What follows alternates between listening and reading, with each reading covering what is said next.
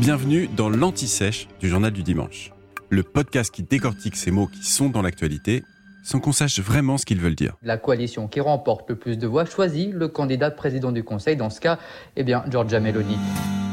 Au fait, à quoi sert le président du Conseil en Italie? Le président du Conseil italien, c'est l'équivalent de notre Premier ministre en France. Mais en Italie, pour parler du chef de gouvernement, le terme exact, c'est président du Conseil des ministres. Allez, je me lance en italien. On dit Presidente del Consiglio dei Ministri. Il est le principal détenteur du pouvoir exécutif, c'est-à-dire qu'il est chargé de gérer la politique courante de l'État et d'assurer l'application de la loi élaborée par le pouvoir législatif. Il nomme et dirige les ministres. Il coordonne également leur travail. Après différentes réformes, il est devenu le véritable dirigeant du pays. Et oui, le président de la République en Italie a un rôle bien moindre. Actuellement, le président se nomme Sergio Mattarella. C'est lui le chef de l'État. La Constitution lui donne des pouvoirs limités et essentiellement honorifiques. Mais il est le garant de l'unité nationale et du respect des lois. C'est donc le président qui est chargé de nommer le président du Conseil. Alors attention, hein, c'est un processus complexe qu'on appelle la phase de consultation. Le président de la République va rencontrer les présidents des deux chambres du Parlement, l'Assemblée et le Sénat, qui ont en Italie un rôle égal dans le vote des lois et du contrôle du gouvernement.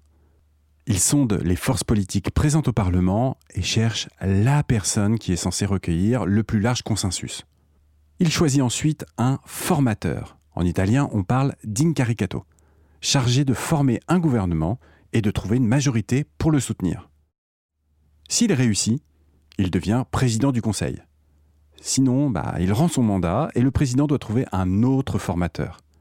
Il faut savoir qu'en Italie, ces dernières années, plusieurs mois ont souvent été nécessaires pour former un gouvernement. La résidence du président du Conseil est le palais Chigi depuis 1961.